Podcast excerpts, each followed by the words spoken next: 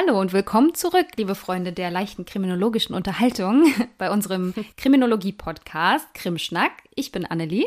Und ich bin Marie. Ja, wir haben uns in der letzten Folge über Jugendkriminalität unterhalten und haben uns da mal angeguckt, wie die Zahlen tatsächlich so aussehen und ob unsere Jugend tatsächlich immer mehr verroht und immer gewalttätiger wird. Und haben festgestellt, nein, nicht wirklich. Das ist ein weit verbreiteter Mythos. Und dann haben wir uns noch angeschaut, was so die Gründe dafür sind, dass Jugendliche tendenziell häufiger strafrechtlich in Erscheinung treten als Erwachsene und Kinder. Und heute wollen wir uns nochmal angucken, wie sieht das Ganze jetzt eigentlich strafrechtlich aus? Das heißt, was passiert Jugendlichen, die vielleicht über die Stränge schlagen, die straffällig werden? Was genau ist da so das Vorgehen vor Gericht, ne, vor den sogenannten Jugendgerichten im Jugendstrafrecht? Und ja, das machen wir jetzt. Deswegen lehnt euch zurück, nehmt euch noch ein kühles Getränk. Wir legen jetzt mal los. Krimschnack. Der Kriminologie-Podcast.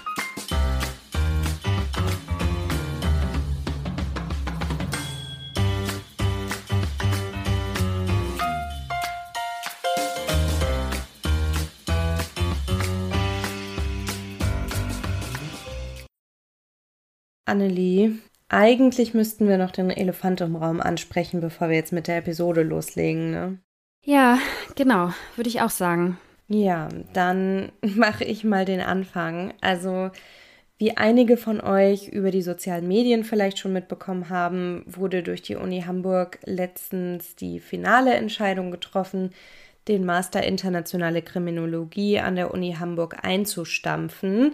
Und zwar nicht einzudampfen, sondern er wird wirklich abgeschafft, eingestellt, platt gemacht, wegrationalisiert, eingesagt. Ähm, ja, und das ist ein Thema, das für Annelie und mich auf jeden Fall nicht so schön ist. Und wir sind der Meinung, dass das auch viele weitere was angeht, weshalb wir es jetzt hier nochmal erwähnen wollten. Genau, die internationale Kriminologie, das ist ja der Studiengang, den Annelie und ich studiert haben und der uns eben, wie gesagt, sehr am Herzen lag, vor allem weil er auf seine Art und Weise eben auch sehr einzigartig war. Und von dem müssen wir uns nun schweren Herzens verabschieden.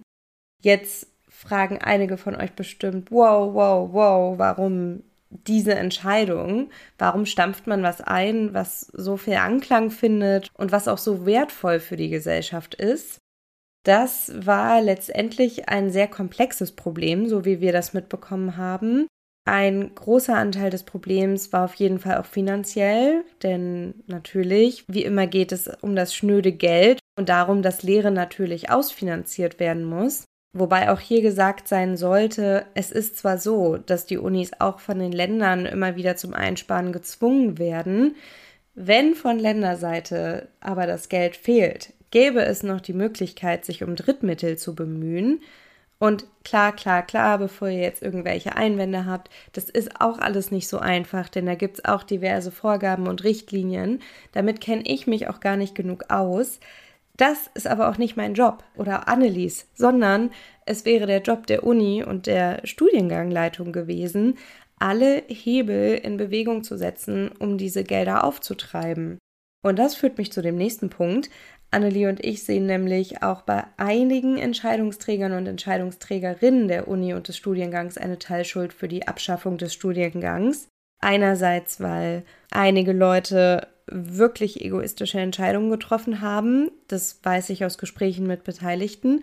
Und andererseits haben einige wichtige Entscheidungstragenden scheinbar die Relevanz der Kriminologie nicht gesehen, obwohl sich eben viele Leute, Uni in und extern, dafür eingesetzt haben, den Studiengang zu retten und auch nicht müde geworden sind, die Wichtigkeit des Studiengangs für die Gesellschaft zu betonen. Ja, und leider bleibt uns an der Stelle auch gar nicht mehr so viel hinzuzufügen. Also ich würde allen, die sich für das Thema interessieren, nochmal empfehlen, sich die Stellungnahme von Christian Wickert auf kriminologia.de anzuschauen und auch die Stellungnahme der Initiative Care for Krimi, was ja Kriminologie-Studierende sind, die sich jetzt wirklich sehr, sehr lange dafür eingesetzt haben, dass der Studiengang doch noch irgendwie gerettet wird. Und auch wenn es dann jetzt am Ende doch nicht geklappt hat, leider, würden wir als ehemalige Studierende gern auch einfach nochmal ein riesengroßes Dankeschön an alle richten, die sich bei Care for Krimi engagiert haben, aber auch an alle anderen, die jetzt Zeit und Energie investiert haben, um für diesen Studiengang zu kämpfen. Ja, das würde ich genauso auch unterschreiben. Vielen Dank auch von mir. Ich glaube, diese ganze Sache wird mich tatsächlich auch noch eine Weile beschäftigen ähm, weil es mir auch einfach nicht in den Kopf will, wie man in der Zeit, in der wir leben, an der Kriminologie sparen will.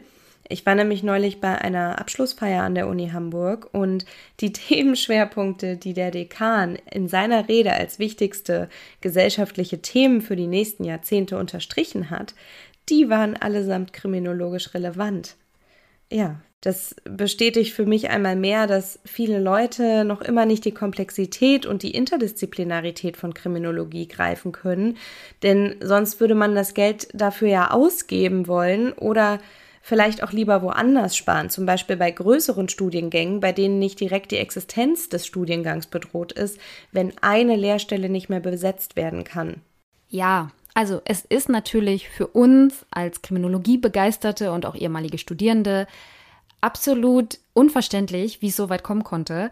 Aber auch für viele, viele andere Experten auf diesem Gebiet ist das ein absolutes Unding, was die vielen Stellungnahmen ja zeigen. Und man kann eigentlich nur hoffen, dass wenn die Uni Hamburg jetzt nicht in der Lage ist, diesen Studiengang irgendwie weiter zu finanzieren oder aufrechtzuerhalten, dass es dann eine andere Uni gibt, die diesen Faden nochmal aufnimmt und so einen Studiengang nochmal aufzieht. Und zwar nicht als berufsbegleitenden Master für Polizisten und Polizistinnen, sondern ja, als frei zugänglichen Master in jedem Fall und vor allem einem Master, der sehr interdisziplinär ausgerichtet ist, denn genau das braucht die Kriminologie und eben nicht einfach angedockt ist an sozialwissenschaftliche Studiengänge oder juristische Studiengänge, sondern eben wirklich diese Interdisziplinarität, die das Ganze ausmacht, dann auch wirklich sozusagen lebt. Ja, das wäre wirklich toll und wir versprechen auch, dass der Andrang wirklich groß ist. Wir werden nämlich häufig gefragt, wie und wo man Kriminologie studieren kann und wie man sich am besten darauf bewirbt und vorbereitet etc. und ja, was man dann damit macht.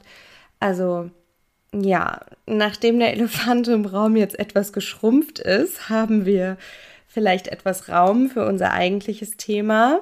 Und deshalb würde ich jetzt einfach mal weitermachen mit unserem heutigen Thema, dem Jugendstrafrecht. Mhm. Also dank unserer letzten Episode wissen wir jetzt schon sehr viel genauer darüber Bescheid, wie kriminell unsere Jugend wirklich ist. Und wir wissen, wie Annelie eben meinte, auch mehr über die Ursachen von Jugendkriminalität. Aber was wir noch nicht wissen, ist, wie wir überhaupt in Deutschland mit jungen StraftäterInnen umgehen. Und dafür würde ich zunächst mal auf die vorletzte Krimschnack-Episode verweisen, in der ich auch schon mal so ausführlich aufgedröselt hatte, wer ab wann wie strafmündig ist. Aber vielleicht noch mal grob zusammengefasst. Nach dem Jugendstrafgesetz wird bestraft, wer zum Zeitpunkt der Tat 14 Jahre bis 17 Jahre alt ist.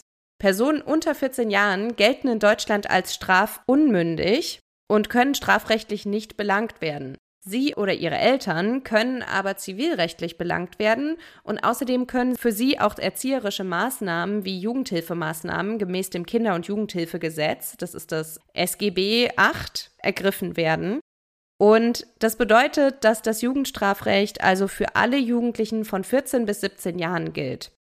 Ab dem 18. Lebensjahr würde normalerweise das Erwachsenenstrafrecht für die Angeklagten gelten, Allerdings gibt es auch hier eine Ausnahme, eine sogenannte Sonderstellung für Heranwachsende von 18 bis einschließlich 20 Jahren. In Einzelfällen kann hier nämlich durch das Gericht noch abgewogen werden, ob das Jugend- oder das Erwachsenenstrafrecht angewendet werden soll. Das wird dann von den individuellen Umständen der Täterin und der Schwere der Tat abhängig gemacht. Und genau, wie gesagt, wird im Einzelfall dann entschieden. Jetzt habe ich die Begriffe Jugend- und Erwachsenenstrafrecht ja schon mehrfach in den Mund genommen und wir haben ja auch in früheren Episoden schon viel über das Strafrecht gesprochen. Dabei haben wir uns aber meistens auf das Erwachsenenstrafrecht, auf das StGB bezogen. Was genau ist aber das Jugendstrafrecht und wie unterscheidet es sich vom Erwachsenenstrafrecht? Hinter dem Jugendstrafrecht stehen mehrere Grundgedanken. Insgesamt soll durch das Jugendstrafrecht sichergestellt werden, dass jugendliche Straftäter in angemessen behandelt und auf den richtigen Weg geführt werden. Also die erfolgreiche Reintegration in die Gesellschaft und auch der Schutz des Kindeswohls, wie es auch die UN-Kinderrechtskonvention fordert, sollen immer an vorderster Stelle stehen. Das Jugendstrafrecht unterscheidet sich in relevanten Punkten vom Erwachsenenstrafrecht, weil eben davon ausgegangen wird, dass junge Menschen aufgrund ihrer geistig-emotionalen, aber auch ihrer physischen Entwicklung, der Beeinflussbarkeit, aber auch wegen ihrer zukünftigen Entwicklungschancen anders behandelt werden sollten als Erwachsene. Bei jungen Menschen wird eben angenommen, dass sie noch erziehbarer sind als Erwachsene. Deshalb soll ihnen verstärkt die Möglichkeit der Resozialisierung gegeben werden, damit sie dann ein straffreies Leben führen können. Und dabei sollen Jugendgerichte und alle weiteren involvierten Parteien unterstützend tätig sein.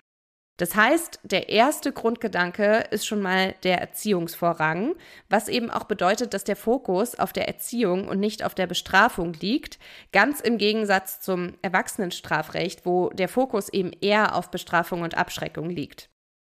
Das Jugendstrafrecht orientiert sich aber an dem Gedanken, dass die jungen Menschen gefördert werden sollen und dass ihre Persönlichkeit entwickelt werden soll und sie eben auch lernen, Verantwortung zu übernehmen. Deshalb müssen die Maßnahmen, die gegen die jugendlichen Straftäterinnen verhängt werden, auch der Straftat und der Deliktschwere angemessen sein. Die Verhältnismäßigkeit ist hier also auch besonders wichtig und es ist natürlich auch im Erwachsenenstrafrecht ein wichtiger Grundpfeiler, aber es wird im Jugendstrafrecht eben noch viel mehr berücksichtigt, dass sich die Jugendlichen ja noch in der Entwicklung befinden und deshalb wird eben auch verstärkt darauf geachtet, jeweils dem Einzelfall gerecht zu werden und deshalb wird mehr auf Betreuung und Unterstützung als auf Schuld und Strafe geachtet. Das reißt auch schon den nächsten Punkt an. Die Individualisierung der Maßnahmen ist im Jugendstrafrecht viel stärker als im Erwachsenenstrafrecht. Dort sind nämlich die Strafrahmen in der Regel festgelegt. Das heißt, dass im Jugendstrafrecht die persönlichen Umstände der TäterInnen wie Alter, Entwicklungsstand, familiäre Hintergründe oder auch Vorstrafen ganz anders mit berücksichtigt werden, um angemessenere, auf den Einzelfall zugeschnittene Maßnahmen zu ergreifen. Dabei soll auch vermieden werden, dass die Straftaten das weitere Leben der Jugendlichen beeinflussen. Es soll also eine Stigmatisierung verhindert werden und in einigen Fällen können deshalb Verurteilungen aus dem Jugendstrafrecht nach einer gewissen Zeit auch gelöscht werden, um den Betroffenen eine Chance auf einen Neuanfang zu geben. Unter anderem auch deshalb finden Gerichtsverhandlungen gegen einen Jugendlichen oder eine Jugendliche gemäß 48 Absatz 1 Jugendgerichtsgesetz grundsätzlich unter Ausschluss der Öffentlichkeit statt. Es gibt einige Ausnahmen, zum Beispiel wenn Erwachsene oder Heranwachsende an der Tat beteiligt waren oder in der Verhandlung eben mit angeklagt sind. Aber auch da kann die Öffentlichkeit ausgeschlossen werden, wenn es im Interesse der Erziehung der jugendlichen angeklagten Person ist. Insgesamt sollen neben der Bestrafung Maßnahmen ergriffen werden, die darauf abzielen, den jungen TäterInnen die notwendigen Fähigkeiten, Kenntnisse und Unterstützung zu geben, um ein straffreies Leben führen zu können. Dazu werden ganz unterschiedliche Maßnahmen eingesetzt, um die soziale Integration der Jugendlichen zu fördern. Das Jugendstrafrecht bietet nämlich im Vergleich zum Erwachsenenstrafrecht, wo die Sanktionsmöglichkeiten in der Regel auf Freiheits- und Geldstrafen beschränkt sind, eine breitere Palette an Sanktionsmöglichkeiten an, die auf die Bedürfnisse und Entwicklungsstufen junger Menschen abgestimmt sind. Aber was heißt das denn jetzt genau? Ich habe mir das Gesetz für euch mal ganz genau angeguckt, damit ihr das nicht machen müsst. Also, es ist tatsächlich so, im Jugendstrafrecht gibt es, wie Marie gerade schon sagte, eine ganz große Palette an Konsequenzen, aus denen Richter und Richterinnen je nach Fall und Situation wählen können. Und es gibt da auch keinen wirklich abgeschlossenen Katalog, sondern Richterinnen können da relativ kreativ werden. Das ist auch anders als im Erwachsenenstrafrecht. Sie haben da mehr Freiheiten sozusagen, die richtigen Maßnahmen dann auszuwählen, von denen sie glauben, dass es dem einzelnen Jugendlichen helfen könnte. Alle Maßnahmen sollen immer, das ist gerade ja auch schon angeklungen, der Erziehung und Besserung des Jugendlichen dienen. Das ist ganz, ganz wichtig. Also eben nicht möglichst hart und schmerzhaft sein. Die Grundlagen sind im Jugendgerichtsgesetz geregelt. Das haben wir jetzt auch schon ein paar Mal gehört, den Namen. Also wir kürzen das jetzt mit JGG ab.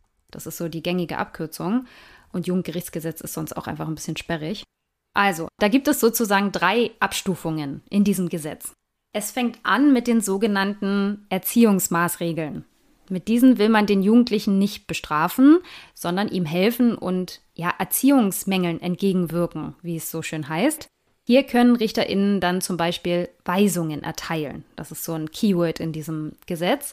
Darunter versteht man sehr flexible pädagogische Maßnahmen, die die Entwicklung des einzelnen Jugendlichen fördern sollen. Also hier geht es auf jeden Fall in erster Linie um Förderung und um den Jugendlichen selbst.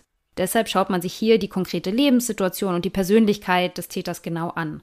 Und ein Richter oder eine Richterin kann zum Beispiel die Teilnahme an einem Anti-Aggressionstraining anweisen, wenn er oder sie das für sinnvoll hält, aber auch die Anordnung, sich von einer bestimmten Personengruppe oder Orten fernzuhalten, wäre hier möglich. Da gibt es im Gesetz schon konkrete Möglichkeiten, die da auch genannt werden, aber das ist scheinbar auch einfach eine wirklich offene Kategorie, bei der RichterInnen dann eben, wie ich schon sagte, auch kreativ werden können. Und wie lange das Ganze dann geht, entscheidet der Richter oder die Richterin, aber im Gesetz gibt es da dann auch bestimmte Obergrenzen. Also man kann jetzt nicht sagen, du darfst nie wieder Alkohol trinken dein Leben lang, sondern es gibt da schon Grenzen oder darfst nie wieder an einen bestimmten Ort oder in eine bestimmte Kneipe gehen oder so, sondern das ist schon auf eine bestimmte Zeit befristet. Also in der Regel sind das dann so bis zu zwei Jahre. Es kann im Einzelfall dann auch nochmal verlängert werden, aber so in etwa ist der Zeitraum. Und zu den Erziehungsmaßregeln gehört auch noch natürlich nach Rücksprache mit dem zuständigen Jugendamt die Anordnung von sogenannten Hilfen zur Erziehung. Und das kann ein Erziehungsbeistand sein oder aber auch die Unterbringung in einer Jugendwohngruppe, manchmal eben nur tagsüber, aber manchmal dann auch dauerhaft. Als nächste Stufe folgen dann im Gesetz die sogenannten Zuchtmittel. Ich liebe ja dieses Wort, das ist einfach so altertümlich, keine Ahnung, aber die heißen tatsächlich so, immer noch. Das Gesetz ist ja von 1923 und hat dieses Jahr 100-jährigen Geburtstag sozusagen und ja, deswegen wahrscheinlich auch diese etwas komische Wortwahl, Zuchtmittel. Mhm. Genau, aber auch wenn der Begriff nicht nur altertümlich, sondern auch irgendwie krass klingt, ja, mit Zucht und Ordnung, sind das im rechtlichen Sinne aber immer noch keine Strafen. Demzufolge sind es auch keine Vorstrafen. Ne? Also sie sind dann auch in dem Sinne nicht im Vorstrafenregister und auch nicht im polizeilichen Führungszeugnis sozusagen. Das macht man deshalb, weil man den Jugendlichen bei kleineren Vergehen nicht den Zukunftsweg direkt verbauen möchte, denn für viele Berufe, die man ergreifen möchte, spielt das ja dann irgendwann eine Rolle. Ne? Behörden intern wird die Maßnahme aber schon vermerkt. Und sollte der Jugendliche nicht aus seinem Fehler lernen und innerhalb von zwei Jahren dann wieder vor Gericht stehen, dann folgen auch härtere Sanktionen. Also das heißt, dann sieht man auch, dass da vorher schon mal was war. Ja, und unter die sogenannten Zuchtmittel, da fallen als allererstes und mildestes Mittel die sogenannte Verwarnung nach 14 JGG. Hier werden TäterInnen meist bei sehr geringfügigen Vergehen vom zuständigen Richter oder der Richterin persönlich ermahnt und aufgefordert, das Verhalten zu reflektieren und sich zu bessern. Also es gibt eine ordentliche Standpauke, auf Deutsch gesagt. Mhm. Das ist das, was das ist. Und das soll vor allem einen erzieherischen Effekt haben und dem Betroffenen deutlich machen, dass das gezeigte Verhalten so nicht geduldet wird und dass es auch ernste Konsequenzen haben kann. Und das ist dann sozusagen das Einstiegslevel in diesem Bereich. Ja, das ist der Rüffel. Ja, genau. Und wenn der zuständige Richter oder die Richterin der Meinung ist, dass das alleine nicht ausreicht, kann er oder sie auch noch zusätzlich sogenannte Auflagen erteilen, die an die Tat und die Situation des Jugendlichen angepasst werden. Dabei geht es vor allem jetzt anders als bei den Weisungen, wo es ja sozusagen um Erziehungsmenge ging und darum, den einzelnen Jugendlichen zu fördern, geht es jetzt bei den Auflagen vor allem darum, Verantwortung für die Tat zu übernehmen und auch um Wiedergutmachung für das begangene Unrecht. Ne? Also sozusagen der Jugendliche soll sich der Verantwortung auch ein Stück weit bewusst werden und das irgendwie auf seine Art auch wieder gut machen. Typische Auflagen können zum Beispiel sein, Teilnahme an sozialen Projekten oder einer gemeinnützigen Arbeit. Ne? Das typische Beispiel war immer, was ich gelesen habe, ähm, der Jugendliche fährt betrunken Auto und es passiert irgendwas Schlimmes, irgendjemand kommt zu Schaden oder er macht irgendwas kaputt und dann muss er zum Beispiel in einer Unfallklinik dann eine Weile arbeiten. Ne? Zum Beispiel jetzt nur, um sozusagen zu merken, was das für Auswirkungen hat und auch um ein Stück weit irgendwie wieder gut zu machen, was er da angerichtet hat. Vielleicht nicht bei der Person, wo er es angerichtet hat, aber jetzt ganz im Allgemeinen gesprochen. Mm. Ja. Ihr wisst, was ich meine, oder? Ja, ja, Sinn? voll. gut. Dann ähm, als zweites kann zum Beispiel auch eine ernst gemeinte Entschuldigung und auch eine Wiedergutmachung beim individuellen Opfer sein. Ne? Das kann ganz unterschiedlich sein. Es kann das Rasenmähen beim Opa sein, den man beklaut hat oder was auch immer. Also ne, da gibt es ganz unterschiedliche Möglichkeiten. Und das dritte Beispiel ist, einen zumutbaren Geldbetrag an das Opfer oder eine gemeinnützige Einrichtung zu zahlen. Das kann es zum Beispiel auch sein. Und das Gericht überwacht die Einhaltung dieser Auflagen auch. Und bei Nichterfüllung oder Verstößen können dann weitere Maßnahmen und andere Sanktionen verhängt werden. Und dann kommt die nächsthöhere Stufe. Das ist jetzt auch noch unter diesem Begriff Zuchtmittel. Nur nochmal zur Klarheit. Da gibt es dann als höchste Stufe in diesem Bereich eine ganz besondere Konstruktion im Paragraph 17 JGG, den sogenannten Arrest. Und damit ist jetzt aber nicht einfach Jugendknast gemeint, sondern da hat man sich ja eine Abstufung überlegt, um den Jugendlichen zwar einen Schuss vor den Bug zu geben, sodass sie merken, dass ihre Taten sehr, sehr ernste Konsequenzen haben können, man sie aber noch nicht für Monate oder gar Jahre ins Gefängnis stecken möchte. Richter müssen immer schauen, ob es sich mindestens um ein mittelschweres Vergehen handelt. Also nicht bei Bagatelldelikten soll der Arrest gar nicht angewandt werden. Und ob die Erziehungsmaßregeln, also alles das, was ich vorhin genannt habe, oder die anderen Zuchtmittel nicht ausreichen könnten. Ne, das ist dieses Prinzip der Verhältnismäßigkeit, was du gerade schon ausgeführt hast, was hier einfach ganz, ganz wichtig ist, dass man immer versucht, das mildeste Mittel zuerst zu wählen, bevor man sozusagen zu den stärkeren Mitteln greift. ähm, genau, und der Arrest ist sowas wie Gefängnis auf Probe, wenn man so will. ja, so wird es oft bezeichnet und ich finde, das macht auch Sinn. Da gibt es zum Beispiel den Freizeitarrest. Da muss der oder die Betroffene ein oder zwei Wochenenden in einer Arrestzelle in einer speziellen Jugendarrestanstalt verbringen. Wichtig ist hier jetzt nochmal zu sagen, Jugendarrestanstalt heißt nicht Jugendstrafvollzugsanstalt. Das sind zwei unterschiedliche Sachen. Da komme ich gleich nochmal drauf, nur dass man das schon mal weiß. Dann gibt es noch den Kurzarrest. Da muss der Jugendliche bis zu vier Tage am Stück und beim Dauerarrest bis zu vier Wochen am Stück in den Jugendarrest. Und diese Arresträume sind natürlich sehr, sehr spärlich ausgestattet. Und die Jugendlichen dürfen auch nicht viel mitbringen. Zum Beispiel keine Laptops, Konsolen, Handys, Süßigkeiten oder auch Alkohol. Und sie bekommen in der Regel in der Zeit auch keinen Besuch. In den Anstalten gibt es außerdem einen sehr strengen Tagesablauf, bei dem die Betroffenen vor allem eins haben, auch viel Zeit zum Nachdenken. Und der Jugendarrest wird auch nur im sogenannten Erziehungsregister eingetragen und gilt dann dementsprechend nicht als Vorstrafe. Ganz zum Schluss erkläre ich mal noch ein bisschen die Unterschiede zwischen Jugendstrafvollzug und Jugendarrest und was das so auch räumlich und so für Unterschiede macht in den einzelnen Bundesländern, weil das ist leider sehr unterschiedlich geregelt. Mhm. Genau, und damit kommen wir jetzt sozusagen zur finalen Stufe, also dem schärfsten Schwert des Jugendstrafrechts. Mhm. Das ist nämlich die Jugendstrafe in den Paragraphen 18 bis 23 JGG geregelt. Und das ist dann wirklich Jugendgefängnis von mindestens sechs Monaten bis zu 15 Jahre für Mord zum Beispiel. Eine Jugendstrafe kann auch zur Bewährung ausgesetzt werden. Dann gibt es aber seit 2013, da wurde nämlich das Jugendstrafrecht verschärft, es soll eigentlich für sogenannte Intensivtäter sein, wobei dieses Intensivtäter gar nicht so richtig definiert ist und auch die Anwendung in den einzelnen Bundesländern so unterschiedlich ist, dass man schwer sagen kann, dass nur Intensivtäter da jetzt drunter fallen. Da gibt es jedenfalls den sogenannten Warnschussarrest. Hat jeder bestimmt schon mal gehört, war mal eine Zeit lang in aller Munde. Das heißt eigentlich nichts anderes als die Jugendlichen bekommen eine Jugendstrafe und die wird zur Bewährung ausgesetzt. Aber sie müssen trotzdem bis zu vier Wochen in den Jugendarrest. Also das, was ich gerade schon meinte, dieses Gefängnis auf Probe. Das heißt, sie bekommen die Bewährungsstrafe und noch zusätzlich bekommen sie den Jugendarrest. Und das soll dazu dienen, dass der Jugendliche die Bewährungsstrafe nicht als Freispruch sieht, sondern ihm nachdrücklich verdeutlicht wird, dass das Fehlverhalten tatsächliche Konsequenzen hat. Ne? Also das steckt da sozusagen dahinter. Und bei dieser Gesetzesreform 2013, wo eben das Jugendstrafrecht dann verschärft wurde, da wurde auch die Höchstfreiheitsstrafe auf 15 Jahre angehoben. Das gab es nämlich vorher so auch nicht für Morddelikte. Das heißt, seit 2013 gibt es das sozusagen, dass auch Jugendliche bis zu 15 Jahre ins Gefängnis gehen können, ne? also lebenslänglich. Genau, und was diesen Warnschussarrest angeht, da gibt es einige Kriminologen und auch Juristenverbände und auch der DVJJ, also der Deutsche Verein für Jugendgerichte und Jugendgerichtshilfe. Die sehen diesen Warnschussarrest tatsächlich auch sehr kritisch und zweifeln auch an seiner Wirkung. Packe ich euch auch ein paar Sachen einfach in die Show Notes, könnt ihr nochmal nachlesen. Jugendliche, die eine Jugendstrafe bekommen, kommen aber natürlich nicht in ein normales Gefängnis, sondern in eine Jugendstrafanstalt. Und diese Jugendstrafanstalten sind ein bisschen anders aufgestellt als Gefängnisse für Erwachsene. Denn auch hier soll es vor allem um die Erziehung und Besserung des Jugendlichen gehen und darum, sie auf ein straffreies Leben vorzubereiten. Ne? Also Strafe an sich ist hier nicht das Ziel oder möglichst Buße tun, sondern tatsächlich die Vorbereitung auf ein straffreies Leben und auch ein Stück weit wieder Erziehung.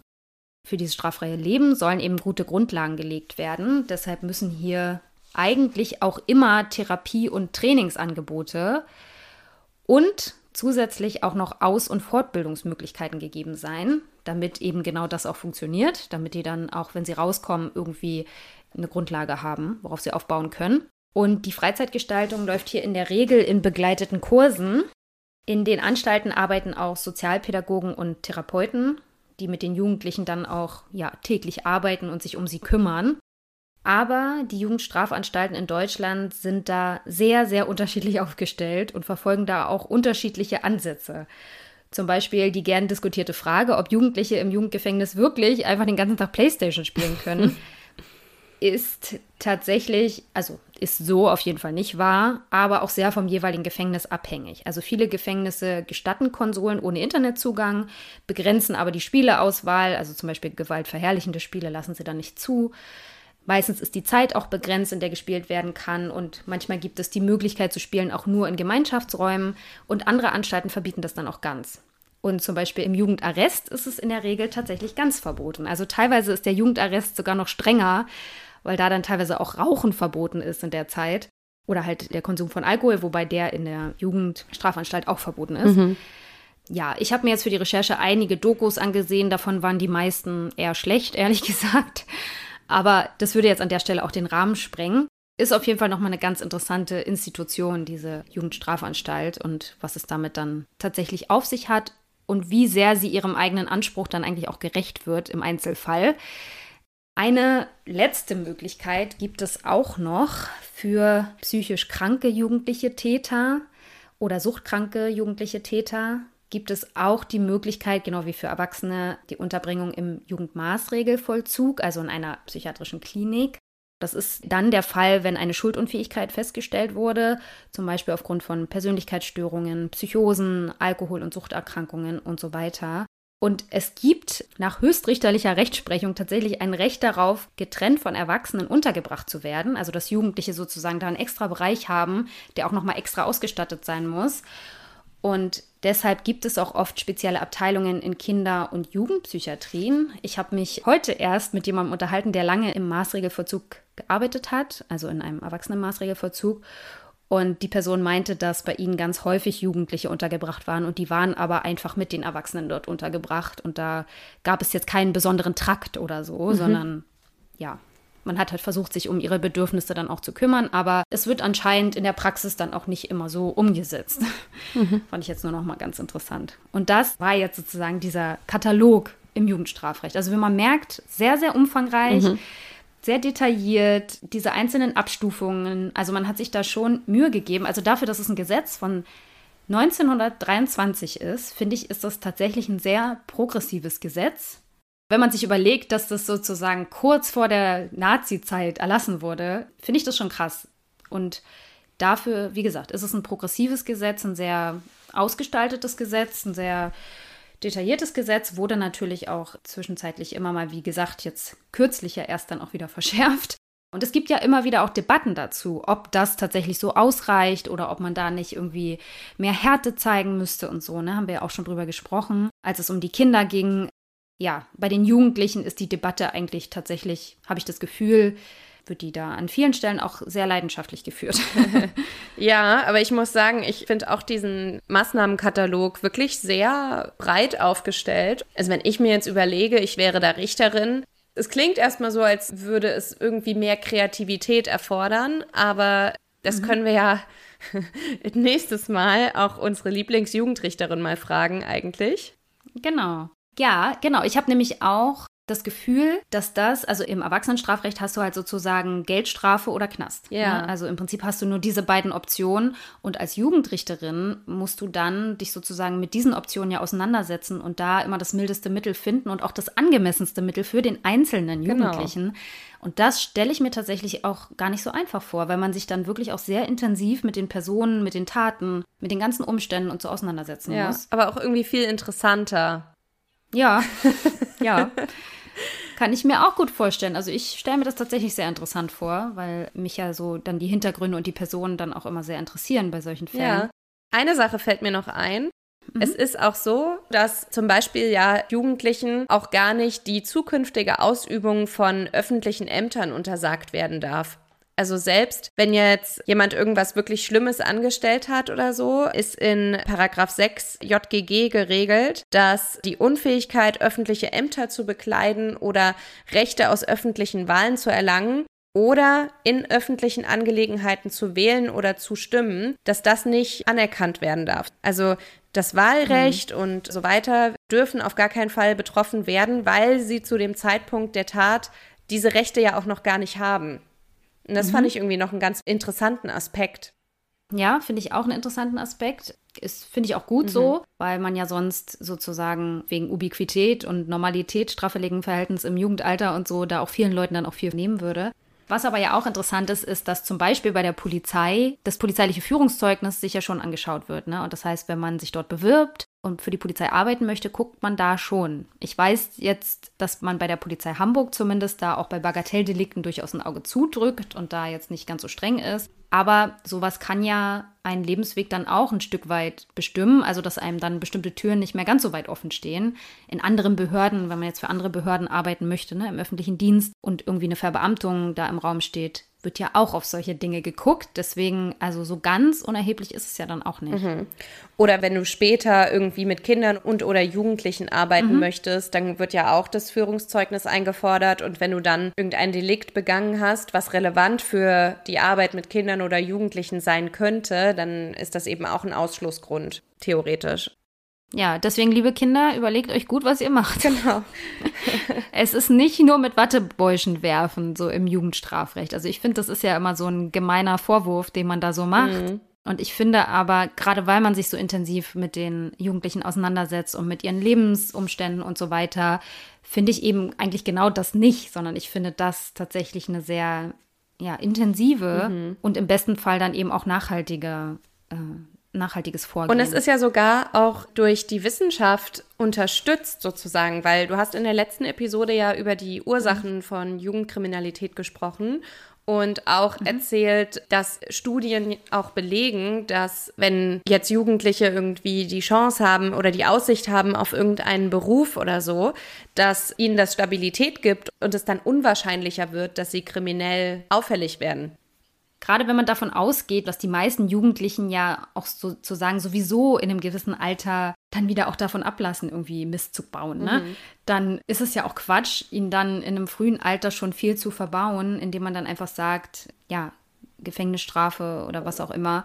Sondern da macht das schon Sinn, zumindest zu versuchen, da andere Wege zu gehen. Ja. Deswegen finde ich das tatsächlich sehr gut. Ja, ich auch. Ja. Ja, ich würde sagen, also wenn jetzt nichts weiter sozusagen uns noch einfällt, also mir zumindest nicht, dir auch nicht? Mir auch nicht. Okay. Ja, dann würde ich sagen, wir müssen ja auch nicht jedes Mal über eine Stunde quatschen.